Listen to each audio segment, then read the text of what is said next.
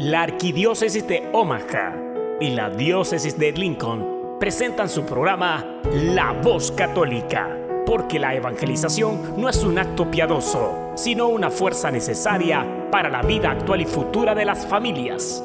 Te invitamos desde ya a escuchar tu programa La Voz Católica.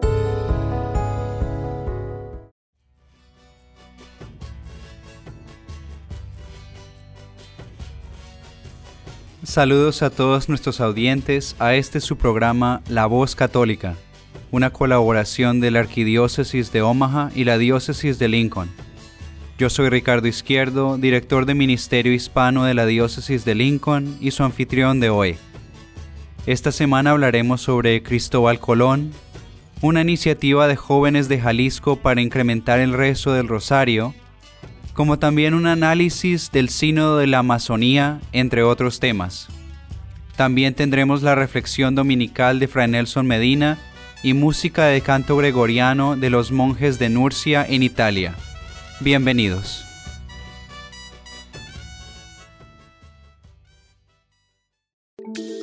Todo lo que necesitas escuchar sobre el acontecer en nuestra iglesia lo escuchas aquí, en La Voz Católica, a continuación.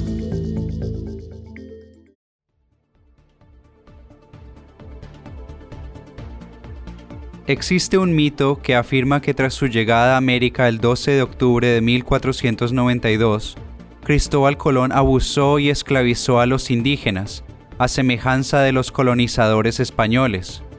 Diversos especialistas desenmascaran estas acusaciones y afirman que todo es parte de un plan para desprestigiarlo.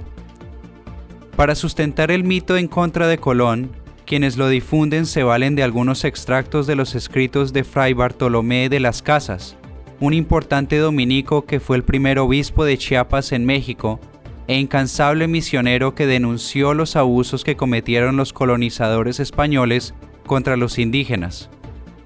De las Casas describió que los españoles actuaban como bestias voraces, matando, aterrorizando, afligiendo, torturando y destruyendo a los pueblos indígenas, haciendo todo esto con nuevos, extraños y variados métodos de crueldad de los que nunca se ha visto o escuchado antes. Él relató también de cuando los españoles atacaban a los pueblos no tenían piedad de los niños, ancianos o embarazadas. Los acuchillaban y desmembraban, como si se tratara de ovejas en un matadero. Añadió que incluso apostaban para ver quién mataba mejor. De las Casas señaló en sus escritos que los colonizadores perpetraron estos actos motivados por su insaciable codicia y ambición por el oro. Ante estas acusaciones, diversos especialistas han defendido la figura de Cristóbal Colón, como la antropóloga y profesora de la Universidad de Stanford, Carl Delaney, quien ha destacado los motivos religiosos del explorador italiano para sus viajes. En declaraciones a la agencia de noticias católica, Delaney indicó que están culpando a Colón por cosas que no hizo. Los que las hicieron fue la gente que vino después de él, los colonizadores. Creo que ha sido terriblemente calumniado. La también autora del libro Colón y la búsqueda de Jerusalén explicó que el descubridor de América tuvo una impresión favorable de los indígenas y que ordenó a sus hombres que no abusaran de ellos, sino que entablaran relaciones comerciales. Incluso llegó a colgar a quienes cometieron crímenes contra los indígenas. Cuando leí sus propios escritos y los documentos de quienes lo conocieron, parecía estar muy del lado de los indígenas, indicó la experta. La antropóloga explicó que la propia visión de Bartolomé de las Casas sobre Colón es más compleja. Otros expertos notaron que de las casas admiraba a Colón e incluso llegó a decir que el navegante y el reino de España tuvieron un papel providencial en abrir las puertas del mar. De las casas también pensaba que Colón fue tratado injustamente por los monarcas españoles cuando fue acusado de mala administración. Delaney admitió que algunos de los indígenas fueron enviados a España como esclavos para trabajos forzados, cuando Colón era responsable de la región, pero atribuyó este maltrato a quienes lo reemplazaron en su ausencia. En su segundo viaje, dijo la especialista, Colón llevó consigo a España a seis indígenas, pero no como esclavos, sino porque querían ir. La experta explicó un episodio de los viajes de Colón. Luego de que encalló la carabela Santa María, el explorador italiano dejó 39 hombres en una isla del Caribe bajo estrictas órdenes de no saquear, no secuestrar ni violar a las mujeres y comerciar a cambio de comida y oro. Cuando regresaron de su segundo viaje, encontraron que los colonizadores habían sido asesinados, expresó Delaney. La antropóloga indicó que el sacerdote que los acompañaba en esa travesía quiso matar al pueblo en venganza, pero Colón se opuso con firmeza. La experta también destacó la relación de Colón con un líder indígena llamado Wakanagari. Su amistad fue tan buena que el descubridor llegó a adoptar uno de los hijos del indígena, este tomó el nombre de Diego, al igual que el hijo biológico del navegante italiano, y lo acompañó en sus tres últimos viajes. Otra organización preocupada por responder al mito que algunos han tejido sobre el navegante italiano es una que lleva su nombre, los Caballeros de Colón, que son una fraternidad laical católica fundada en 1882, la más grande del mundo, inspirada en el nombre, los viajes y la fe del descubridor.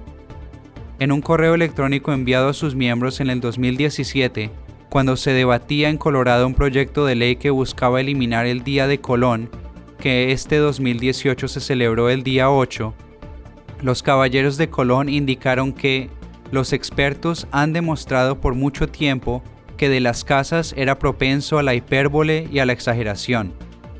El legado y las hazañas de Cristóbal Colón merecen ser celebradas, él era un hombre adelantado a su época y un intrépido explorador y brillante navegante cuyo atrevido descubrimiento cambió el curso de la historia, continúan.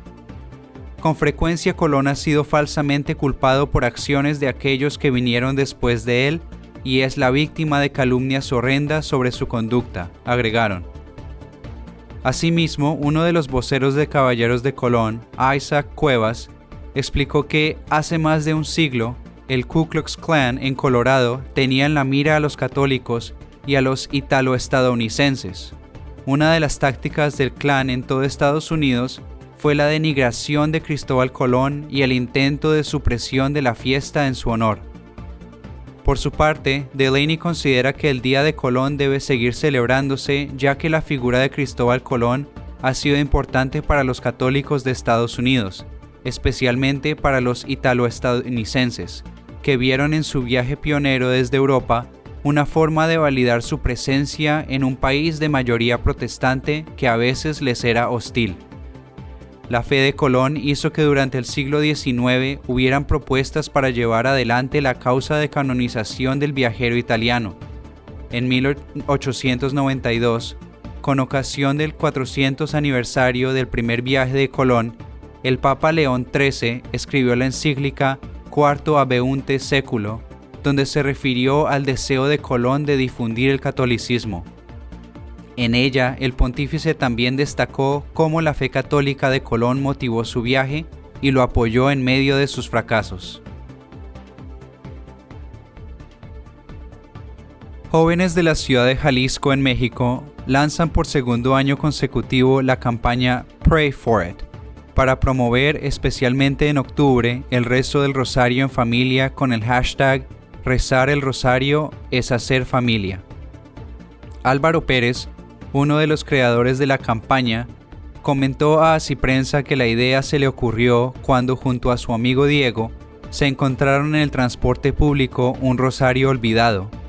Ellos empezaron a rezarlo durante el trayecto y en el momento en que bajaba el bus, escuchó claramente de una forma que no puedo explicar, todo va a salir bien. Dijo Diego, todo cobró sentido, en ese momento me estaba preparando para ayudar como staff en un retiro en el que más de 80 personas conocerán a Dios. La Virgen me dijo que todo saldría bien en ese retiro y así fue.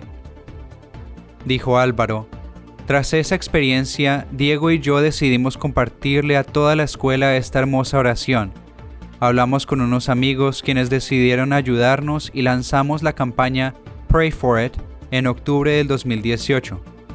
Así, la Sociedad de Alumnos del Colegio Altamira, con el apoyo de los directivos y el capellán de la escuela, iniciaron la campaña como una actividad interna en la institución educativa.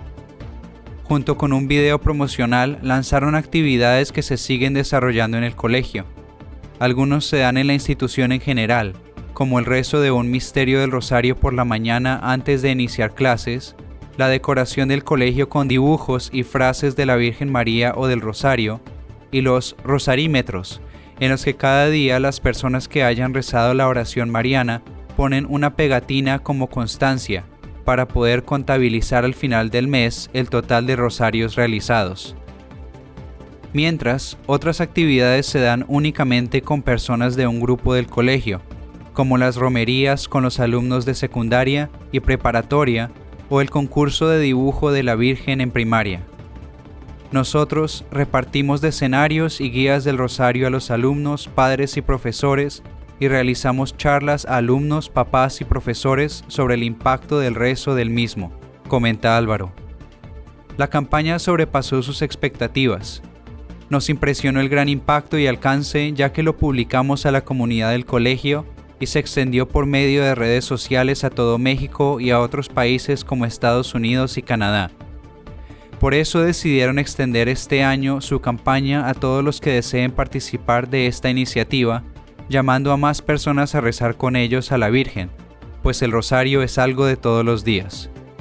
Ellos pueden ser encontrados en YouTube, Instagram o Facebook buscando Pray for It. Es P-R-A-Y el número 4 y T. Pray for it. Las familias de Villa Rodrigo Bueno en Buenos Aires, en Argentina, pidieron a los candidatos presidenciales, legisladores y gobernantes que no los utilicen como excusa para justificar el aborto legal.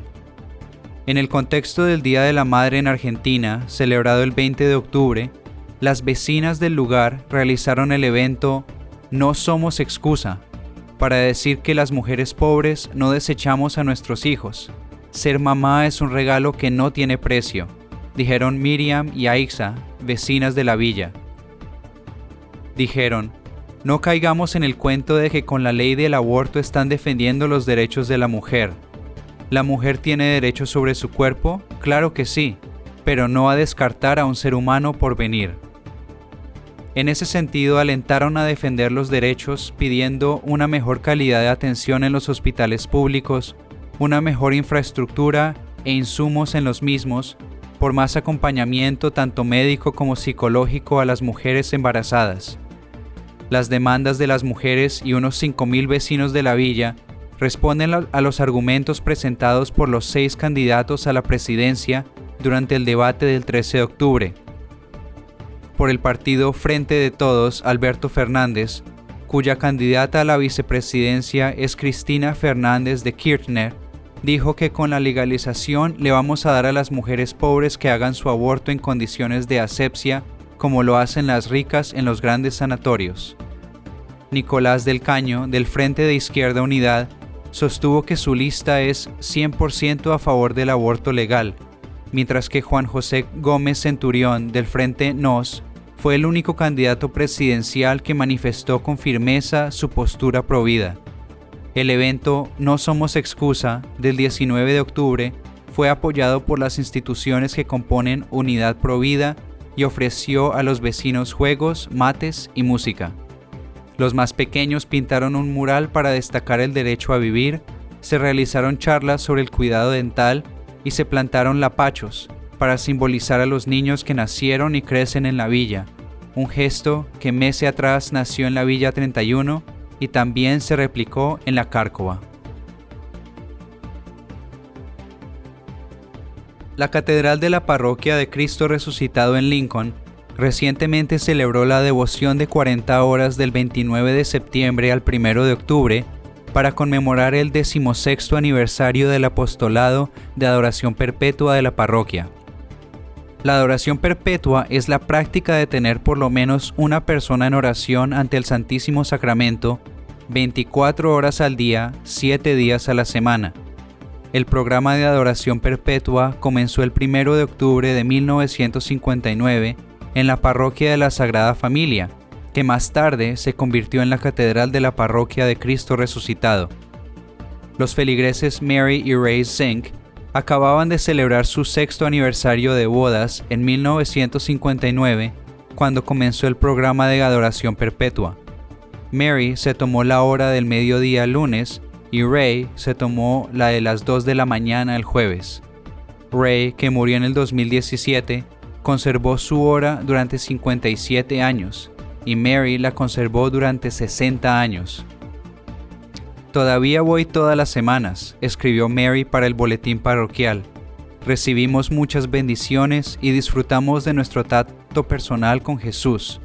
Pruébalo, te gustará el padre Joseph Pesek de la Fraternidad de San Pedro, rector del Seminario de Nuestra Señora de Guadalupe en Denton, presidió la noche del domingo en las vísperas solemnes, cantadas por el personal de Nuestra Señora de Guadalupe y los seminaristas. El rector de la catedral, el padre Justin Wiley, presidió el lunes por la noche en las vísperas solemnes cantadas por los caballeros de la Sagrada Eucaristía y el martes con el personal y los estudiantes del seminario de San Gregorio el Magno en Seward, cantaron las vísperas solemnes con bendición. La celebración incluyó el canto de todas las horas del oficio, la liturgia de las horas, el rezo de rosarios, el Via Crucis, la coronilla de la Divina Misericordia y el Angelus a las 6 de la mañana, mediodía y 6 de la tarde, así como confesiones adicionales a la hora del almuerzo y por la noche durante las 40 horas.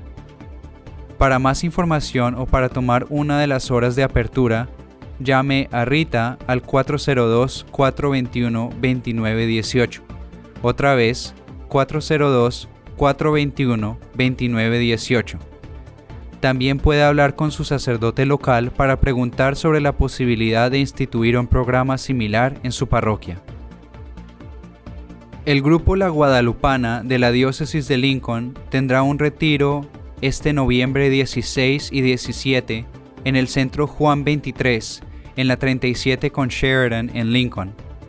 Para más información puede ir a la página de Facebook de la Oficina de Ministerio Hispano de Lincoln buscando arroba LincolnHM. Otra vez es buscando en Facebook arroba LincolnHM.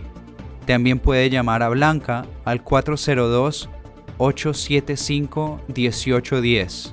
Otra vez, 402-875-1810. Y será el 16 y 17 de noviembre.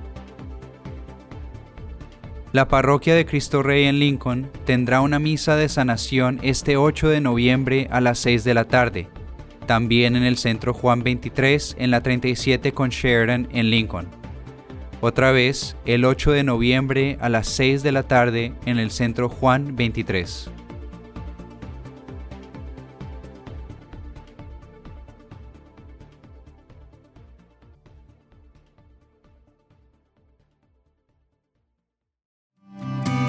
Estás escuchando La Voz Católica.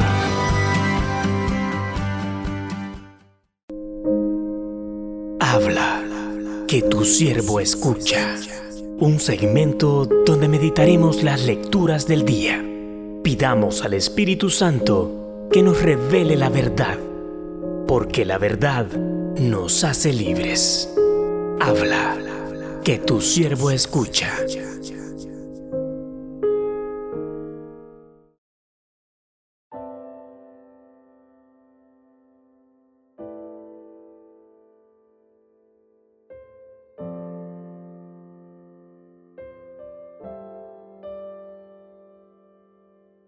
Primera lectura del libro del eclesiástico. El Señor es un juez que no se deja impresionar por apariencias. No menosprecia a nadie por ser pobre y escucha las súplicas del oprimido. No desoye los gritos angustiosos del huérfano ni las quejas insistentes de la viuda. Quien sirve a Dios con todo su corazón es oído y su plegaria llega hasta el cielo. La oración del humilde atraviesa las nubes, y mientras él no obtiene lo que pide, permanece sin descanso y no desiste, hasta que el Altísimo lo atiende y el justo juez le hace justicia.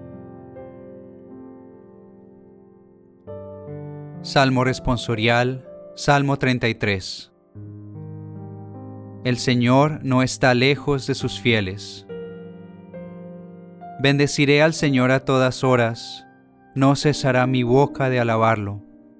Yo me siento orgulloso del Señor, que se alegre su pueblo al escucharlo.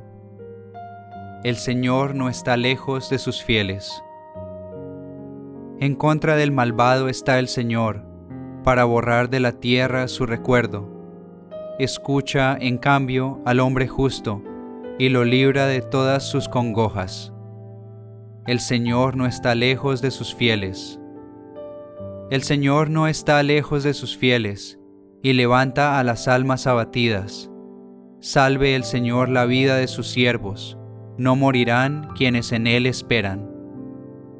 El Señor no está lejos de sus fieles. Segunda lectura. Lectura de la carta del apóstol San Pablo a Timoteo. Querido hermano, para mí ha llegado la hora del sacrificio y se acerca el momento de mi partida. He luchado bien en el combate, he corrido hasta la meta, he perseverado en la fe. Ahora solo espero la corona merecida, con la que el Señor, justo juez, me premiará en aquel día, y no solamente a mí, sino a todos aquellos que esperan con amor su glorioso advenimiento. La primera vez que me defendí ante el tribunal, nadie me ayudó. Todos me abandonaron. Que no se les tome en cuenta. Pero el Señor estuvo a mi lado y me dio fuerzas, para que, por mi medio, se proclamara claramente el mensaje de salvación y lo oyeran todos los paganos. Y fui librado de las fauces del león. El Señor me seguirá librando de todos los peligrosos y me llevará salvo a su reino celestial. A Él la gloria por los siglos de los siglos. Amén.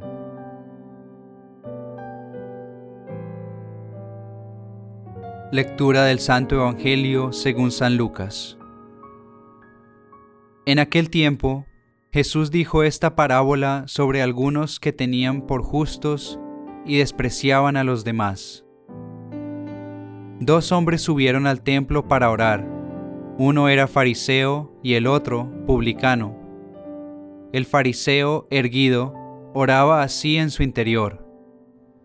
Dios mío, te doy gracias porque no soy como los demás hombres, ladrones, injustos y adúlteros tampoco soy como ese publicano. Ayuno dos veces por semana y pago el diezmo de todas mis ganancias. El publicano, en cambio, se quedó lejos y no se atrevía a levantar los ojos al cielo. Lo único que hacía era golpearse el pecho, diciendo, Dios mío, apiádate de mí, que soy un pecador. Pues bien, yo les aseguro que éste bajó a su casa justificado y aquel no, porque todo el que se enaltece será humillado, y el que se humilla será enaltecido.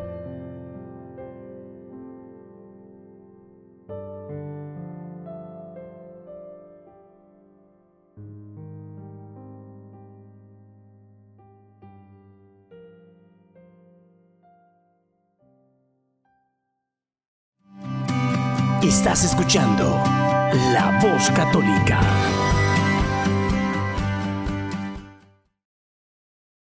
Ahora tendremos a Fray Nelson Medina con nuestra reflexión de este domingo. ¿Se puede decir que aquel fariseo decía mentiras cuando elogiaba sus propias virtudes? Feliz domingo para todos. El Evangelio de hoy está tomado del capítulo número 18 de San Lucas. Y podemos ver que tiene una continuidad con el tema que han traído los evangelios de los domingos pasados. El domingo pasado nos hablaba de aquel hombre que de aquella mujer, aquella viuda, que le insistía a un juez y finalmente logró lo que quería. El domingo antepasado nos presentaba a aquel hombre que fue a la casa de su amigo y le pidió y le pidió ayuda y finalmente por su insistencia lo logró. Es decir, que el tema de la oración ya ha aparecido en los dos domingos anteriores. Las cualidades de la oración que se han destacado en esos dos domingos son sobre todo las de la insistencia, la perseverancia. Y bien nos enseña nuestra Iglesia Católica, la oración debe ser perseverante. Pero esa no es la única cualidad que debe tener. Hoy aparece otra. La oración debe ser humilde. Y aquí vuelvo yo a la pregunta del principio. Mira la oración que hace el fariseo. Señor, te doy gracias porque no soy como los demás. No soy como ese publicano y dice, yo ayuno dos veces por semana. Yo pago el diezmo de todo lo que tengo. ¿Estaba diciendo mentiras? Seguramente no estaba diciendo mentiras. Seguramente lo que decía era la pura verdad. Efectivamente, ayunaba dos veces por semana y efectivamente pagaba el diezmo de todo lo que tenía. Y efectivamente, él no era como los demás. Estaba diciendo la verdad. Pero parece que ante Dios no basta simplemente con que digamos la verdad. En esa verdad del fariseo hay una verdad muy importante que hace falta. ¿Qué le faltaba? Piénsalo por un momento. Mientras yo sigo hablando, piensa por un momento. ¿Qué era lo que le faltaba al fariseo? Vamos a suponer, en gracia de discusión, que todo lo que él dijo era cierto. No tendría por qué estar mintiendo. Supongamos que todo lo que él dijo es cierto, es decir, efectivamente no es como los demás, no es un ladrón, no es un adúltero, sí ayuna y sí paga el diezmo. Todo eso suponemos que es correcto. Sabiendo que todo eso es correcto, ¿Qué le falló a esa oración? Si todo eso era verdad, ¿qué fue lo que le falló? Pues parece que le falló otra verdad. Lo que él dijo era verdad, pero no era toda la verdad. ¿Y cuál fue la verdad que le faltó entonces? La gran verdad que le faltó al fariseo fue, yo necesito de ti.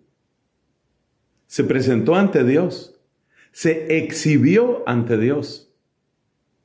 Pero le faltó decir la frase más importante. Yo necesito de ti. Y le faltó decir otra frase importantísima. Gracias porque todo lo bueno que yo pueda tener me lo has dado tú. Y le faltó decir otra frase muy importante. Para que yo pueda permanecer en el bien Tú tendrás que sostenerme, tú eres el único que puede sostenerme. Y le faltó decir otra frase muy importante. También hay pecado en mí. Entonces fíjate, lo que dijo era cierto, pero no era toda la verdad. Le faltaron muchas verdades importantes, muchas. Y todas esas verdades que no dijo, son las que invalidaron su oración. Es decir, regresó a su casa como había ido al templo. Lo que dijo era cierto, pero se le olvidó decir muchas verdades importantes. Repasémoslas rápidamente. Gracias porque todo lo bueno que me has dado es todo lo que yo tengo. Le faltó decir, necesito de ti. Le faltó decir, sosténme con tu gracia. Le faltó decir, Perdóname de mis fallas, las que yo tengo. No las que tiene el publicano, las que yo tengo. Y aquí llegamos a una conclusión muy bella que ya la decía Santa Teresa de Jesús. La humildad es la verdad. Pero ya sabes, no una parte de la verdad, sino toda, toda la verdad. Estás escuchando La Voz Católica. Este fue Fray Nelson Medina con la reflexión dominical. Ahora tendremos a los monjes benedictinos de Nurcia en Italia con dos cantos gregorianos.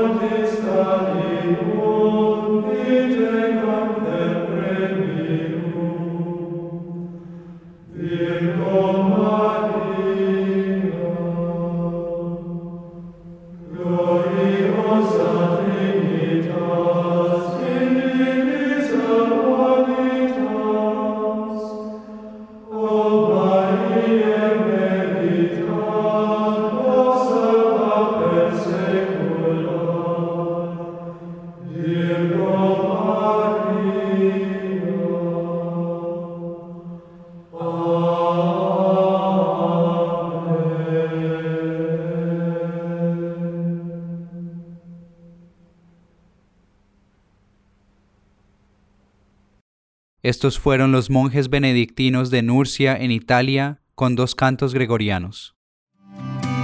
Estás escuchando La Voz Católica.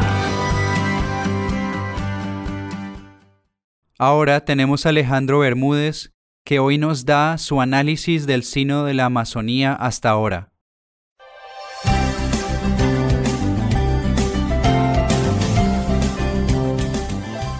He titulado este punto de vista Adiós Amazonía con signo de interrogación porque eh, nosotros sabemos que los planes de Dios son mucho más grandes que los planes humanos. Y por otro lado, eh, ningún destino está escrito hasta que el Señor venga nuevamente eh, por segunda y definitiva vez ya no en la forma humilde del hijo de un carpintero, sino triunfante y glorioso para juzgar a vivos y muertos. Pero mm, lo titulo porque viendo lo que está aconteciendo en el sino, ya acercándonos hacia el final, y digamos una vez que conozcamos el documento final, voy a comentarlo nuevamente, eh, pero viendo hacia dónde va, eh, creo que el, la retórica, es decir, las, los discursos que básicamente eh, se inclinan por las respuestas sociológicas, ¿no? de carácter eh, político, de carácter organizativo, de carácter de eh, establecer medidas determinadas y que se apartan de la visión auténticamente pastoral, es decir, de la centralidad de Jesucristo, ha venido triunfando en el sino. Han habido voces muy proféticas, ¿no? de personas que eh, han sido muy críticas y muy autocríticas con el trabajo que se hace en la Amazonía, y que han evidenciado cosas de números, ¿no? y me refiero aquí, por ejemplo, a, quien ya he citado, a este el eh, salesiano misionero, eh, invitado por el Papa Francisco a, ser uno de los expertos en el sino, que insistía que la solución a los problemas de la, de la Amazonía podía encontrarse en la Iglesia Universal, ¿no? Es decir, si bien tenemos que abordar el tema de la Amazonía, y somos una iglesia universal, y en consecuencia problemas similares de eh, eh, regiones eh, climáticas o de grupos étnicos, etcétera, se han presentado en otras partes del mundo, desde Oceanía hasta el Japón o África subsahariana, por ejemplo. Y en estos lugares se han encontrado respuestas distintas para predicar el Evangelio. En África, la promoción vocacional ha sido muy exitosa, no lo ha sido en la Amazonía. En Japón, durante 200 años, la pequeña comunidad católica sobrevivió gracias a laicos, porque estuvo durante todo ese tiempo completamente prohibido, eh, prohibida la llegada de misioneros. En consecuencia, eh, con los puros ministerios laicales y la, catequesis, se, mantuvo la Iglesia Católica aislada del resto de la comunidad católica por 200 eh, años, dos siglos. Y esto habla obviamente de la fidelidad de la comunidad católica. Cuando los misioneros fueron nuevamente admitidos, los primeros que llegaron se sorprendieron de la fidelidad doctrinal que se había mantenido durante 200 años, con lo fácil que es que alguien no entienda bien una doctrina y la explique heréticamente y, hasta por, por, por eh, buena voluntad termine generando una herejía. Eso no pasó. Entonces el padre Lazarte hacía este, este punto diciendo, nosotros necesitamos una iglesia que sea cristocéntrica. Y ustedes dirán, o sea, ¿dónde está la novedad? Obviamente esa es la naturaleza intrínseca de la iglesia. Bueno, lamentablemente no todo el mundo piensa así, hermanos. De hecho, el documento de trabajo que nos lleva a este sínodo y las discusiones que se han presentado en este sínodo han dicho que nosotros tenemos que pasar de un antropocentrismo a un cosmocentrismo, ¿no? Es decir, de una preocupación por el hombre a una preocupación por el cosmos, por la creación, y que esto es lo que se convertiría en, el, en la ecología integral que pide el Papa Francisco y que no es lo que pide el Papa Francisco en la Laudato Si, en su documento. Entonces, hasta donde veo ahora, antes del último fin de semana, donde es la, digamos, eh, especialmente el último sábado, donde viene la votación del documento final, o que va a ser el documento oficial final, que obviamente no es la última palabra, la última palabra la tendrá el Papa Francisco cuando publique la, una exhortación apostólica post-sinodal, ¿no? como hizo con el, el, pasado sino con los jóvenes.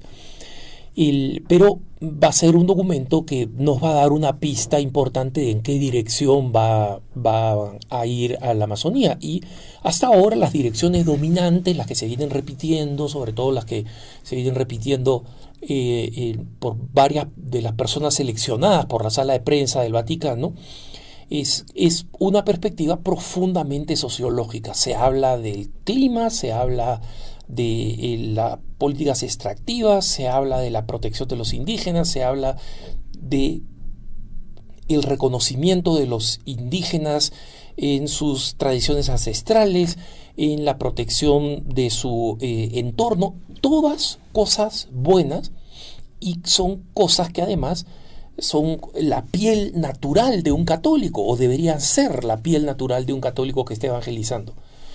Pero todas completamente dependientes de la primera misión de la iglesia, que es la redención de las personas. Y esto significa que nosotros hemos vuelto al drama de la teología de la liberación de los 70, que son precisamente los teólogos sobrevivientes de esa época quienes han influido de manera más significativa en el documento de trabajo y parecen estar influyendo en la preparación del documento final del sino, ¿no? Y, esta es, una especulación que no la hago así debajo de la mesa, por si acaso.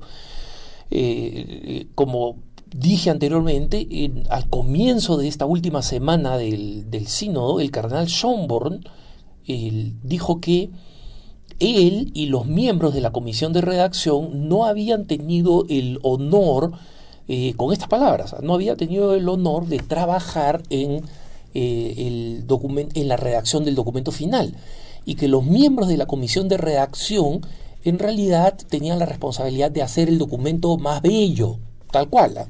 embellecerlo. La palabra que utilizó es embellecerlo. Porque el carnal Humes y su equipo, es decir, la REPAM, la, misma red que preparó el documento de trabajo,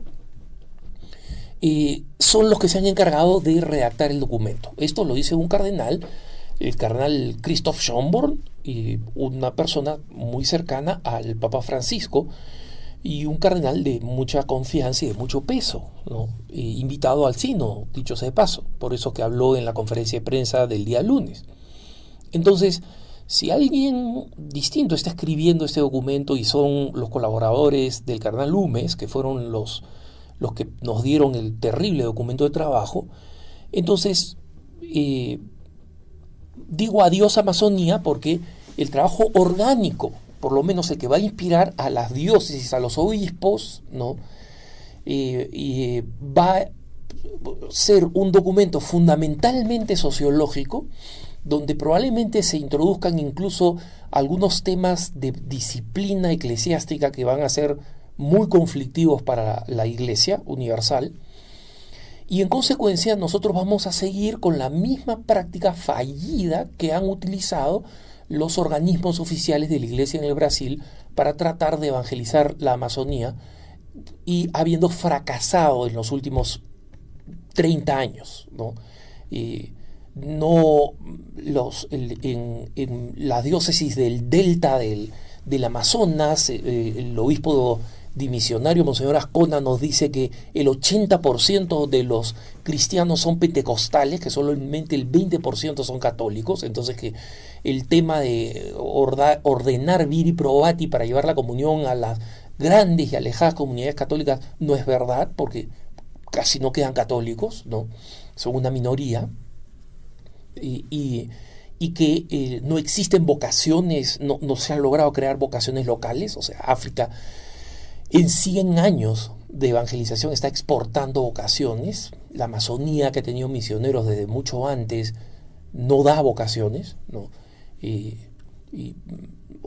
no, es un, no es una afirmación absoluta, o sea, obviamente hay, algún, hay un diácono, hay un sacerdote, hay religiosas que salen de alguna de estas comunidades, pero son cantidades absolutamente minoritarias e insuficientes. Estamos hablando justamente de una comunidad que supuestamente habría sido bien evangelizada y que bien evangelizada debería sustentarse a sí misma. Entonces, básicamente, adiós Amazonía, si es que esto va a ser así. Adiós Amazonía para el catolicismo, para la Iglesia Católica. Y esto eh, lo digo con dos eh, observaciones, con dos notas a, esta afirmación de que básicamente podemos asumir que vamos a perder la Amazonía para la Iglesia Católica con estas políticas.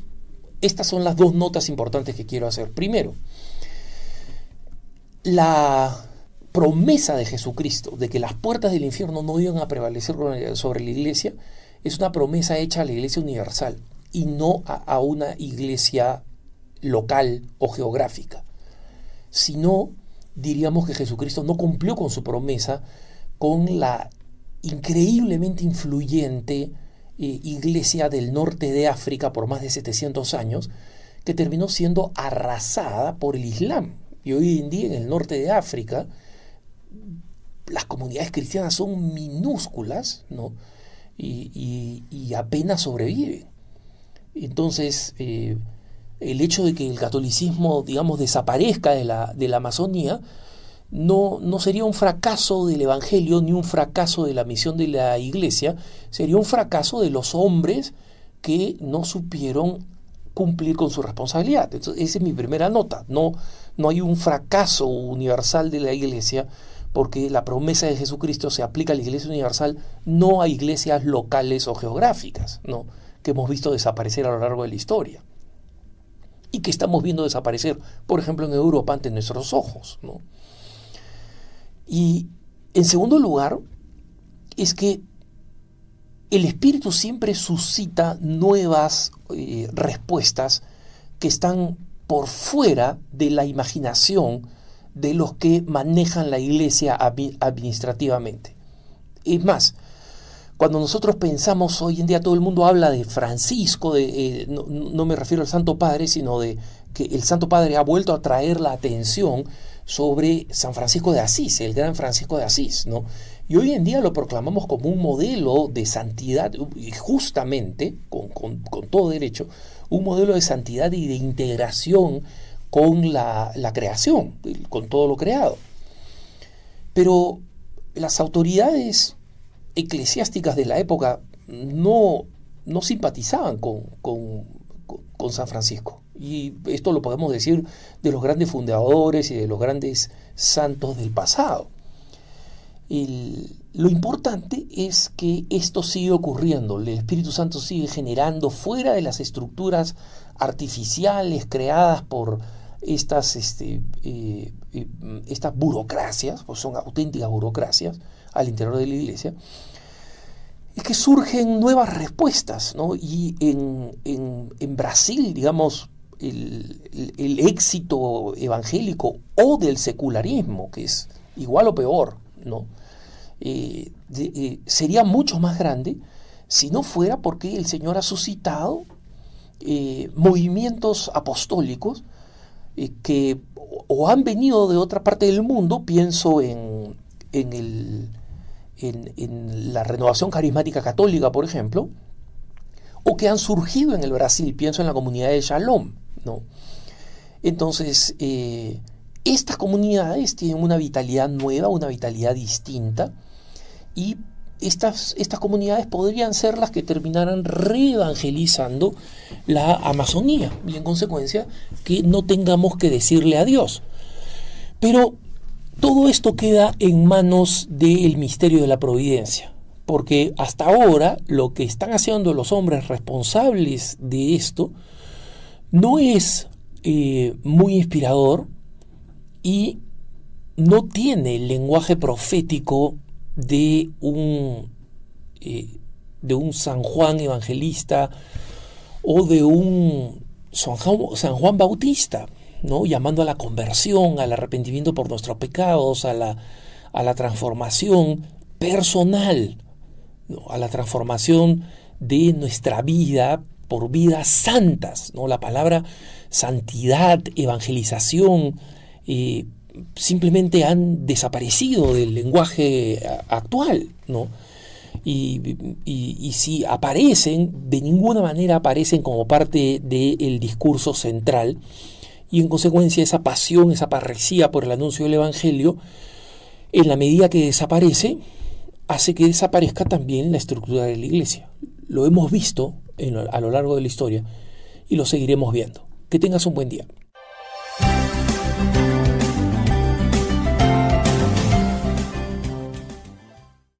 Este fue Alejandro Bermúdez con su análisis del Sínodo de la Amazonía.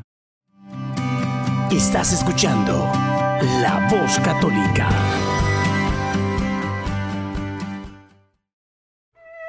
La coronilla a la Divina Misericordia. En el nombre del Padre, del Hijo y del Espíritu Santo. Amén. Amén. Padre nuestro que estás en el cielo, santificado sea tu nombre Venga a nosotros tu reino, hágase tu voluntad en la tierra como en el cielo. Danos hoy nuestro pan de cada día, perdona nuestras ofensas, como también nosotros perdonamos a los que nos ofenden. No nos dejes caer en la tentación y líbranos del mal. Amén. Dios te salve María, llena eres de gracia, el Señor es contigo.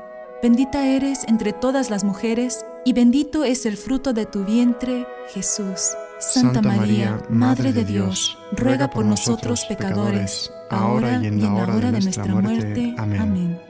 Creo en Dios, Padre Todopoderoso, Creador del cielo y de la tierra, y en Jesucristo, su único Hijo, nuestro Señor, que fue concebido por obra y gracia del Espíritu Santo, nació de Santa María Virgen, padeció bajo el poder de Poncio Pilato, fue crucificado, muerto y sepultado descendió a los infiernos, al tercer día resucitó de entre los muertos, subió a los cielos, está sentado a la derecha de Dios, Padre Todopoderoso. Desde allí ha de venir a juzgar a vivos y muertos.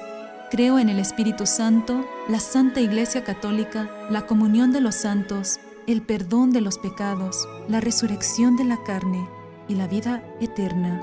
Amén. Padre eterno, te ofrezco el cuerpo y la sangre, el alma y la divinidad de tu amadísimo Hijo, nuestro Señor Jesucristo, como propiciación de nuestros pecados y los del mundo entero.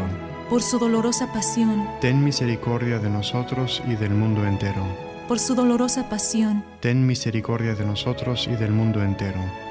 Por su dolorosa pasión, ten misericordia de nosotros y del mundo entero por su dolorosa pasión, ten misericordia de nosotros y del mundo entero. Por su dolorosa pasión, ten misericordia de nosotros y del mundo entero. Por su dolorosa pasión, ten misericordia de nosotros y del mundo entero. Por su dolorosa pasión, ten misericordia de nosotros y del mundo entero. Por su dolorosa pasión, ten misericordia de nosotros y del mundo entero. Por su dolorosa pasión, ten misericordia de nosotros y del mundo entero por su dolorosa pasión, ten misericordia de nosotros y del mundo entero. Padre eterno, te ofrezco el cuerpo y la sangre, el alma y la divinidad de tu amadísimo Hijo, nuestro Señor Jesucristo, como propiciación de nuestros pecados y los del mundo entero. Por su dolorosa pasión, ten misericordia de nosotros y del mundo entero. Por su dolorosa pasión, ten misericordia de nosotros y del mundo entero por su dolorosa pasión, ten misericordia de nosotros y del mundo entero. Por su dolorosa pasión, ten misericordia de nosotros y del mundo entero. Por su dolorosa pasión, ten misericordia de nosotros y del mundo entero. Por su dolorosa pasión, ten misericordia de nosotros y del mundo entero. Por su dolorosa pasión, ten misericordia de nosotros y del mundo entero por su dolorosa pasión, ten misericordia de nosotros y del mundo entero. Por su dolorosa pasión, ten misericordia de nosotros y del mundo entero. por su dolorosa pasión, Ten misericordia de nosotros y del mundo entero. Padre eterno, Te te ofrezco el cuerpo y la sangre, el alma y la divinidad de tu amadísimo Hijo, nuestro Señor Jesucristo, como propiciación de nuestros pecados y los del mundo entero. por su dolorosa pasión, Ten misericordia de nosotros y del mundo entero. Por su dolorosa pasión, Ten misericordia de nosotros y del mundo entero. por su dolorosa pasión, Ten misericordia de nosotros y del mundo entero. por su dolorosa pasión, Ten misericordia de nosotros y del mundo entero. por su dolorosa pasión, Ten misericordia de nosotros y del mundo entero. por su dolorosa pasión, Ten misericordia de nosotros y del mundo entero. Por su dolorosa pasión, Ten misericordia de nosotros y del mundo entero. por su dolorosa pasión, Ten misericordia de nosotros y del mundo entero. por su dolorosa pasión, Ten misericordia de nosotros y del mundo entero. por su dolorosa pasión, Ten misericordia de nosotros y del mundo entero. Padre eterno, te, ofrezco el cuerpo y la sangre, el alma, el alma y la divinidad de tu amadísimo Hijo, nuestro Señor Jesucristo, como como propiciación de nuestros pecados y los del mundo entero. por su dolorosa pasión, Ten misericordia de nosotros y del mundo entero. por su dolorosa pasión, Ten misericordia de nosotros y del mundo entero. por su dolorosa pasión, Ten misericordia de nosotros y del mundo entero. por su dolorosa pasión, Ten misericordia de nosotros y del mundo entero. por su dolorosa pasión, Ten misericordia de nosotros y del mundo entero. por su dolorosa pasión, Ten misericordia de nosotros y del mundo entero. por su dolorosa pasión, Ten misericordia de nosotros y del mundo entero. por su dolorosa pasión, Ten misericordia de nosotros y del mundo entero. por su dolorosa pasión, Ten misericordia de nosotros y del mundo entero. Por su dolorosa pasión, Ten misericordia de nosotros y del mundo entero. Padre eterno, Te ofrezco el cuerpo y la sangre, el alma y la divinidad de tu amadísimo Hijo, nuestro Señor Jesucristo, como propiciación de nuestros pecados y los del mundo entero. por su dolorosa pasión, Ten misericordia de nosotros y del mundo entero. por su dolorosa pasión, Ten misericordia de nosotros y del mundo entero. Por su dolorosa pasión, Ten misericordia de nosotros y del mundo entero. por su dolorosa pasión, Ten misericordia de nosotros y del mundo entero. por su dolorosa pasión, Ten misericordia de nosotros y del mundo entero. por su dolorosa pasión, Ten misericordia de nosotros y del mundo entero. por su dolorosa pasión, Ten misericordia de nosotros y del mundo entero. Por su dolorosa pasión, Ten misericordia de nosotros y del mundo entero. por su dolorosa pasión, Ten misericordia de nosotros y del mundo entero. por su dolorosa pasión, Ten misericordia de nosotros y del mundo entero. Santo Dios, Santo fuerte, Santo inmortal, Ten piedad de nosotros y del mundo entero. Santo Dios, Santo fuerte, Santo inmortal, Ten piedad de nosotros y del mundo entero. Santo Dios, Santo fuerte, Santo inmortal. Ten piedad de nosotros y del mundo entero.